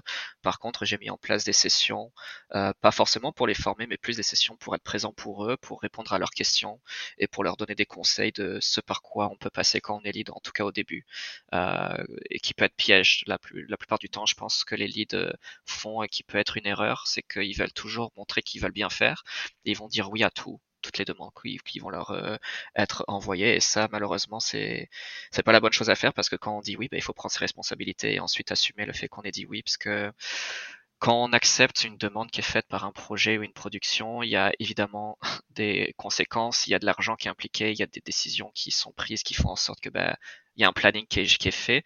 Sauf qu'ensuite, une fois que les gens réalisent que ben, finalement non c'est juste pas faisable c'est pas réalisable. C'est sur eux que cette responsabilité ensuite retombe. Donc euh, j'ai vu des gens malheureusement qui ont fait beaucoup ça et c'était jamais facile pour eux ensuite de recevoir le coup de bâton euh, comme quoi ils auraient pas dû dire oui si c'était clairement pas possible. Donc moi c'est quelque chose que je dis beaucoup à mes leads et à mon équipe c'est d'être le plus réaliste possible et le plus transparent possible. Et c'est ce que généralement les prods recherchent. Jamais personne va les engueuler ou leur dire euh, de mauvaises choses s'ils disent non, à partir du moment où c'est réaliste et, où on dit quelque chose qu'on va tenir. Si on dit non, mais qu'on peut le faire plus tard, c'est ce que les productions recherchent. Ils veulent juste euh, avoir des personnes réalistes en face d'eux. Ouais, tu, les responsabilises vraiment sur bah, leur place dans la production et c'est pas un gros mot de dire euh, non par rapport à toutes les contraintes qu'il y a autour. Il faut juste être transparent et se parler en fait. D'où ces sessions que tu mets en place avec eux pour que justement bah, tout le monde soit au fait en fait des, des contraintes et que vous puissiez échanger et que ce soit pas imposé d'une hiérarchie au bas de l'échelle si euh, c'est clairement pas faisable. C'est ça, et puis quelque part je comprends quand même au fond qu'il y a certaines personnes qui veulent bien faire et c'est normal et par défaut ils, ils, ont cette approche là mais je pense que ça reste quand même important d'avoir ces, ces, ces, meetings avec ces leads qui commencent dans ce domaine-là pour leur expliquer aussi tout ça. Parce qu'une fois en fait qu'on leur dit, une fois qu'on leur donne cette approche-là, ben, ils vont plus être euh, comme ah ben oui c'est vrai, c'est évident, oui c'est vrai que j'ai pas non plus envie d'avoir tout ça qui me retombe dessus si c'est pas faisable.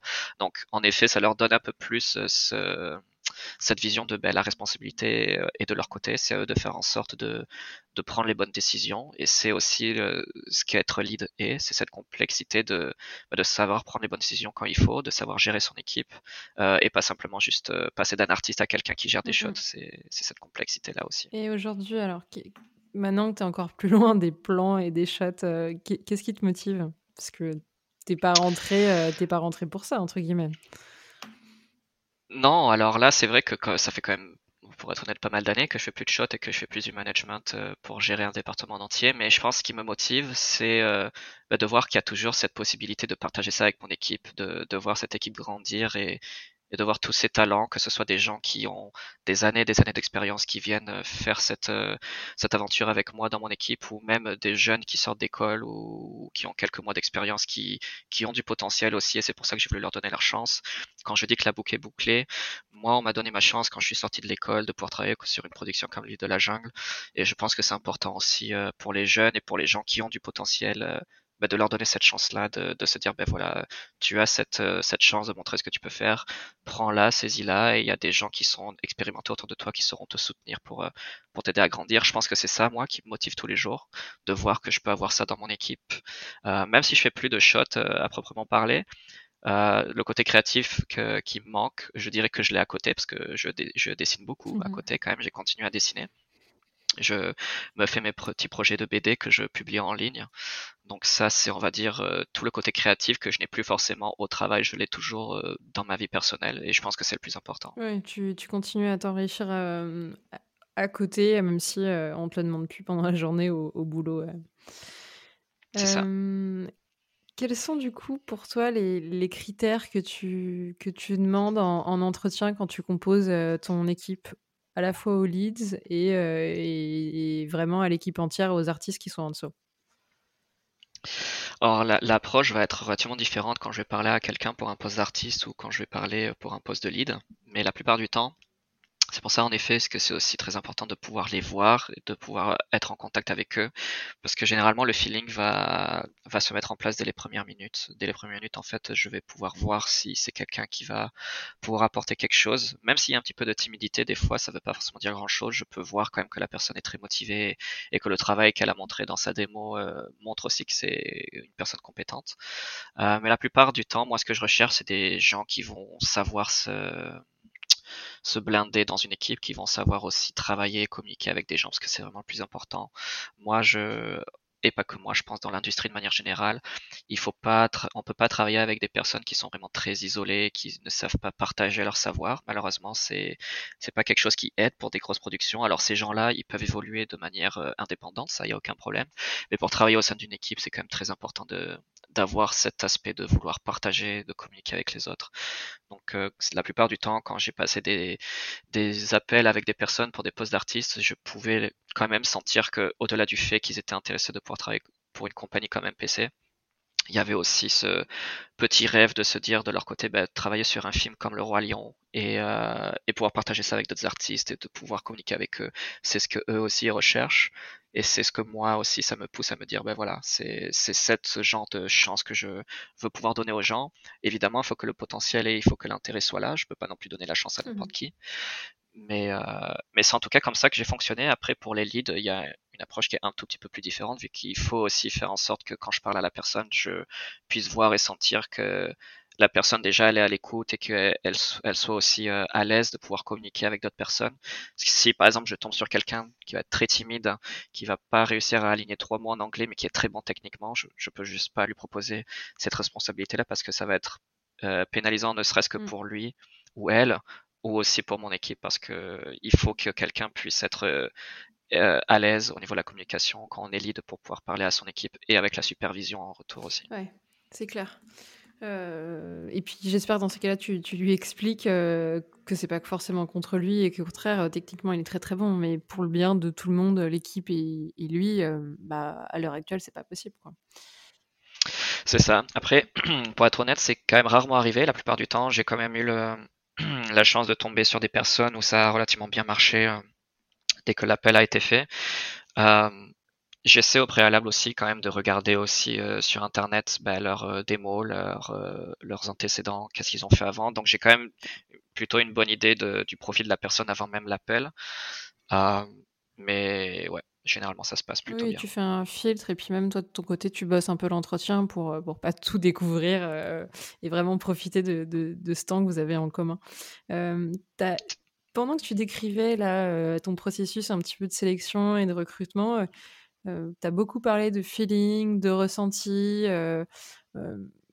ça, paraît très abstrait en fait, comme si tu te basais pas sur des, critères et que tu laissais vraiment parler de ta première impression.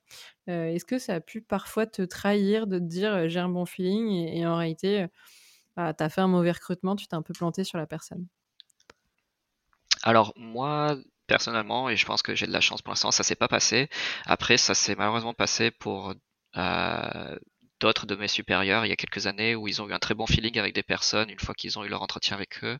Sauf qu'une fois que ces gens-là ont été sur le floor avec nous, ça s'est très mal passé parce que ben, on peut dire ce qu'on veut sur un CV, on peut dire ce qu'on veut euh, sur papier, sauf qu'après, une fois que l'entretien est fait, la personne aussi peut montrer ce qu'elle veut montrer, mais une fois que le travail est là et que les responsabilités sont là, la réalité est tout autre. Donc ça s'était pas très bien passé. Moi, jusqu'à présent, quand je parle de feeling, c'est plus que comme je connais techniquement ce que la personne peut faire, vu qu'elle m'a fourni une démo et que j'ai pu voir aussi les, ses antécédents et dans quelles autres entreprises ils ont pu travailler. Le principe aussi de ces appels, c'est vraiment de voir euh, et de sentir la motivation de cette personne, à quel point elle est impliquée dans cet entretien, à quel point elle a aussi envie d'apporter sa, sa main dans, dans les projets sur lesquels on travaille nous ici. Beaucoup de choses comme ça que j'analyse et c'est surtout pour ça pour moi que ces entretiens sont utiles. On peut évidemment parler de la technique et de ce que ces personnes-là ont fait sur les plans, même si en soi c'est déjà visible sur leur démo.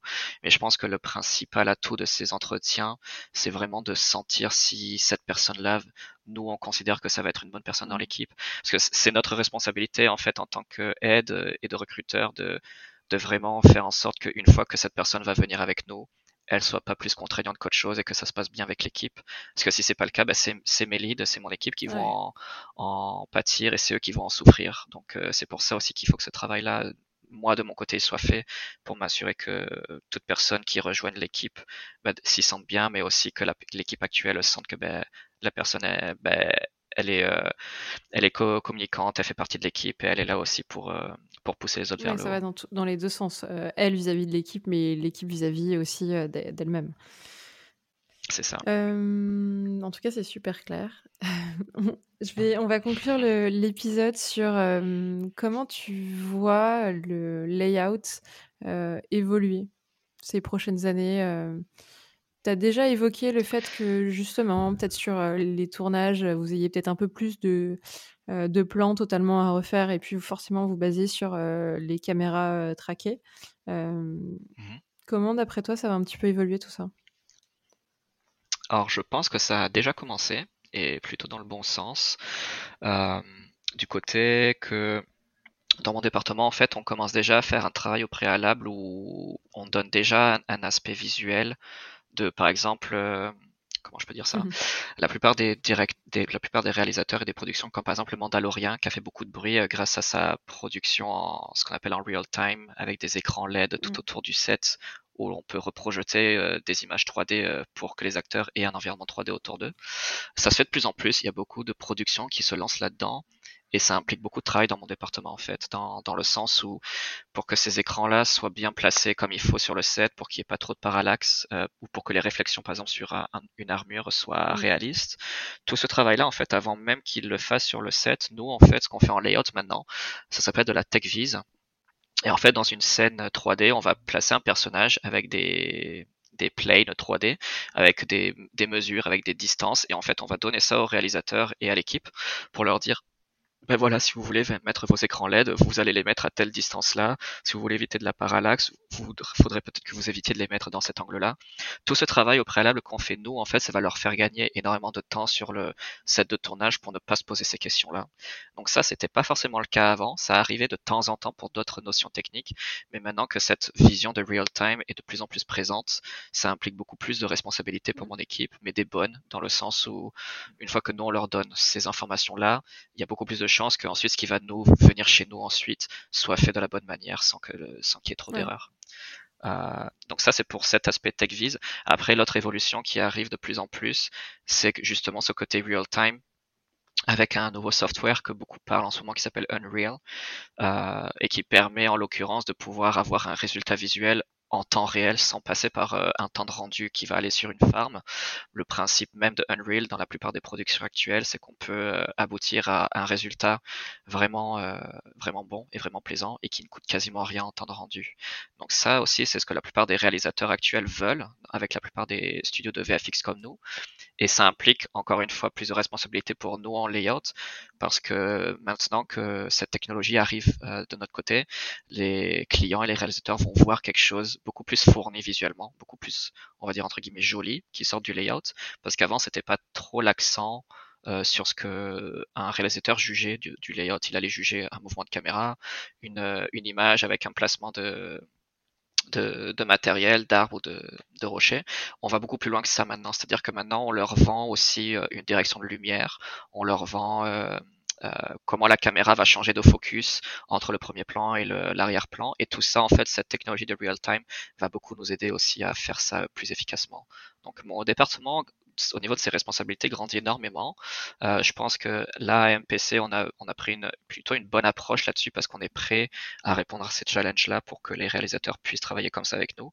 Mais je pense que d'ici quelques années, la plupart des entreprises vont devoir aussi euh, avoir cette approche-là parce que ça va plus ou moins devenir un standard dès que dès que dès qu'un studio comme MPC va montrer un visuel et quelque chose qui va être beaucoup plus poussé à leurs clients. Euh, la plupart des clients évidemment parlent entre eux, donc ils vont se dire bah tiens regarde moi j'ai mon équipe layout, ils me montrent ça, euh, donc les autres vont vouloir avoir aussi la même chose. Donc euh, je pense que ça part dans une bonne direction. De ce que tu de ce que tu dis, oui, ça a l'air plutôt de partir dans la bonne direction. En tout cas, c'est un peu plus logique dans la manière de faire les choses, même que vous soyez un peu plus en amont des de la production, du, tournage pour que justement vous ayez un peu moins de surprises, tout simplement, euh, et que tout le monde aille un peu plus dans le même sens et euh, se soit pas en contrainte et que vous ayez juste à en fait refaire des choses qui ont été qui ont été filmées. Exactement. Quand tu parles du real time, aujourd'hui le réalisateur il a le choix c'est lui qui propose ou au contraire c'est le studio qui lui dit euh, pour ton film euh, on est prêt techniquement euh, à le sortir en, temps réel la production sera faite en temps réel et pas en précalculé c'est un alors non, je pense que c'est, je pense que c'est quand même un, accord commun. Je pense que ça va venir des deux parties, mais principalement la plupart des productions qui vont aller dans ce sens-là, c'est que les réalisateurs veulent aussi partir dans cette direction. Parce que faire du travail en real time, ça implique d'autres d'autres choses à gérer de leur côté à eux en tant que réalisateurs et d'autres euh, complexités techniques. Donc je pense que s'ils étaient vraiment pas à l'aise avec ça, même si le studio le leur imposait, bah, soit ils changeraient de réalisateur tout simplement vu que le réalisateur n'est pas apte à travailler en real time, soit je pense que c'est un accord commun qui fait en sorte que le client et les producteurs de ce film-là et le réalisateur sont tous les deux d'accord pour euh, évoluer dans ce sens-là.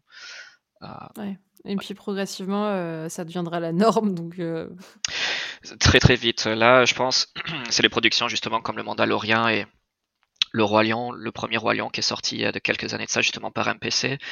Il y avait du travail en real time qui avait été fait parce qu'on travaillait avec des logiciels comme Unity ou Unreal déjà à l'époque. Mais je pense que le Mandalorian a fait un peu exploser le, le succès de, de, de, de, cette méthodologie de travail. Je pense surtout parce que la plupart des productions ont vu le bénéfice et l'avantage clair qu'il y a là-dedans. Parce que temps de rendu dans une ferme égale argent, évidemment. Donc dès que ça touche à l'argent, c'est intéressant de voir à quel point on peut économiser. Mais euh, je pense que tout le monde y trouve aussi son petit bonheur, dans le sens où même nous en production, c'est quand même très avantageux d'avoir cette approche-là et de pouvoir en temps réel avoir euh, une image visuelle beaucoup plus euh, présentable. Et ce qui nous rapproche encore plus de réalisateurs, c'est qu'on a certaines productions où le réalisateur en fait va avoir son casque de VR dans lequel avec lequel il va pouvoir se balader dans ses scènes 3D dans Unreal, placer les caméras telles qu'il le souhaite et ensuite nous nous donner ce matériel-là à mon département pour qu'on puisse voir aussi lui de son point de vue, qu'est-ce qu'il aimerait voir dans son film. Donc euh, il y a toute une nouvelle interaction aussi qui se met en place où au lieu d'avoir un retour comme euh, j'aimerais qu'on se sente seul, ben là le réalisateur va avoir son casque 3D, il va pouvoir placer sa caméra et nous dire voilà j'aimerais quelque chose un peu plus dans, dans cet esprit-là. Donc ça peut donner cette, euh, cette sensation que ben, ça nous limite et ça nous contraint, mais c'est pas vraiment le cas. C'est plus nous avoir cette euh, flexibilité de voir ce que le réalisateur lui a imaginé dans un univers 3D. Mais ensuite, nous, on va lui, on va lui donner le, produit final. C'est euh, super intéressant ce que tu dis euh, sur justement, en fait, avant, c'était vous qui essayez en fait d'aller dans le monde du réalisateur. Aujourd'hui ou dans les prochaines années, ça va être l'inverse. C'est le réel qui va rentrer dans votre monde et un peu plus en fait comprendre comment l'environnement 3D est fait et du coup bah, placer des caméras et voir son film dans cet environnement qui va enfin pouvoir palper et puis seulement imaginer à travers les quelques plans que vous lui montrez. Quoi. Exactement. Et je pense que eux, ça les met aussi plus en face de la réalité, où des fois ils vont avoir des demandes qui eux leur paraissent réalistes, mais dès que nous ça vient chez nous en VFX, on, on sait très bien que c'est absolument pas faisable pour beaucoup de raisons. Et je pense que eux le fait maintenant qu'ils, on leur demande pas forcément d'avoir tout le bagage technique et tout l'aspect technique que nous on a euh, en tant que réalisateur, mais je pense que le simple fait que des fois on puisse travailler sur un même logiciel comme Unreal et qu'ils puissent eux aussi nous donner leur vision de ce qu'ils ont imaginé dans cet univers 3D, ça va être très bénéfique aussi pour faire en sorte d'éviter les allers-retours et d'éviter les, les notes aussi à appliquer plus tard. Donc il y a du travail quand même évidemment parce que c'est assez récent tout ça. Je pense que ça va prendre certainement encore quelques années pour que, comme tu l'as dit, euh, ça devienne un standard et que la plupart des productions fonctionnent de cette manière-là. Mais je pense quand même que c'est la bonne direction et qu'une fois que ça se mettra en place, ça devrait faciliter les choses pour les deux parties, que ce soit pour la réalisation ou pour nous en VFX. il y a juste la transition entre guillemets à opérer et la transition, ça va être euh, ça, des productions, un coup en, temps réel, un coup en précal, peut-être les deux aussi. Euh, pas t'es pas forcément obligé de choisir tu peux faire que certains plans. Euh.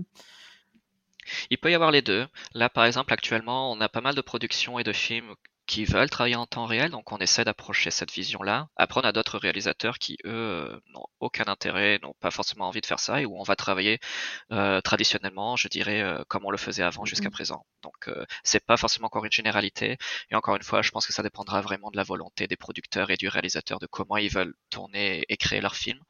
Euh, c'est juste qu'en fait ça va devenir un médium disponible dans leur palette. Si à un moment donné ils veulent le faire et que s'il y a des choix financiers qui sont bénéfiques pour eux, ben, ils vont le faire.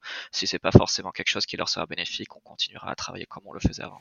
Trop cool, super intéressant euh, d'être un peu plus euh, rentré dans la réalité des productions et ce qui nous pend au nez pour ces prochaines années. Donc merci beaucoup Karim.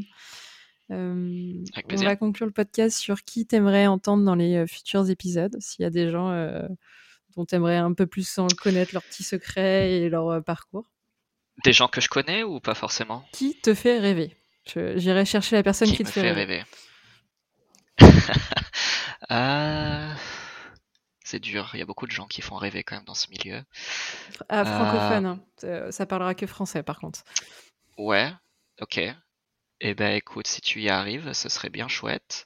Mais il y a, bah, il y a un grand nom quand même de l'animation euh, française qui était à Los Angeles mais qui est revenu récemment en France. Il s'appelle euh, Christophe Serran. Euh, ce nom est pas mal connu. En fait, il était le head of animation de DreamWorks pendant pas mal d'années. il est sorti des Gobelins, si je me trompe pas. Il a, il a fait ses études en France. C'est à la base un animateur français qui ensuite est parti se relocaliser en Amérique.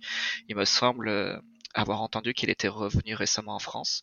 Mais je trouverais ça intéressant d'avoir aussi euh, un retour d'une personne comme lui qui a un bagage énorme et surtout de quelqu'un qui a eu l'occasion de voyager comme ça et de travailler pour une équipe comme DreamWorks pendant, je pense, plus de 15 ans. Et, voilà, je serais vraiment curieux aussi de, connaître son mmh approche à lui et, et qu'est-ce qu'ils pensent de tout ça, de ce qui se passe Ok, actuellement. vas-y, je relève le défi. Pour, euh, je sais pas quel épisode il sera là. On verra le numéro plus tard. Si c'est l'épisode 60, c'est l'épisode 60, c'est pas grave. C'est ça. Super. Merci Karim. Euh, où est-ce qu'on peut te retrouver, euh, voir tes bandes démos ou tes dessins ou tes illustrations? Euh, alors la plupart de mon travail professionnel pour euh, ce qui est des films est sur ma page LinkedIn, donc ça ce sera facilement trouvable. Après pour ma BD, euh, je la publiais en ligne jusqu'à présent sur un site qui malheureusement n'est plus en ligne à cause d'un incendie qui Ah, s'est passé il y a pas si longtemps que ça dans un serveur en France. les fameux OVH. ouais. Donc là, ils, ils- c'est ça. Donc ils essayent un petit peu de retrouver leur, euh, leur database et de restaurer tout ça. Mais une fois que ce sera restauré, euh, je pense que ce que je vais faire, c'est que je vais mettre le lien de, de- des chapitres qui seront disponibles sur cette plateforme euh, sur ma page aussi LinkedIn. Comme ça, si les gens sont curieux de voir un petit peu aussi ce que je fais à côté, euh, ils pourront y avoir accès. Et, voilà, je pense que ce serait le conseil que je donnerais aussi aux personnes qui se lancent dans ces domaines-là. Faut pas oublier que ça reste un aspect euh, et un domaine créatif et artistique et que c'est important aussi de garder euh, un petit peu de, de soi à côté du travail, de quelque chose qui nous a plu depuis qu'on est petit et qu'on a qu'on aime euh, faire. Moi, c'est le dessin, mais ça peut très bien être euh, jouer d'un instrument, faire du sport. Euh, faut faut pas en fait que le travail euh, empiète sur tout ça, parce que ça peut peut-être des fois être étouffant. Donc, euh, je pense que c'est important aux gens aussi de savoir garder la balance. C'est important le travail, mais c'est aussi important de garder un bon rythme de vie et quelque chose qui nous passionne à côté. Bah écoute, c'est une très belle conclusion. J'aurais pas fait mieux. Merci Karim. Avec plaisir. Ben, merci en tout cas pour l'opportunité. Ouais. C'était vraiment Bah, de chouette. rien, c'était un bon épisode. On est vraiment rentré au, au cœur d'une production, donc je pense que ça intéressera certains. En tout cas, s'ils sont encore en train de nous écouter au bout d'une heure et demie, c'est que ça les a intéressés. Euh, et puis si justement cet épisode vous a plu, n'hésitez pas à en parler autour de vous, partagez-le, et puis on se retrouve euh, la semaine prochaine euh, encore pour euh, un nouvel invité. Ciao. Super. Salut Karim. Merci. Au revoir. Au revoir.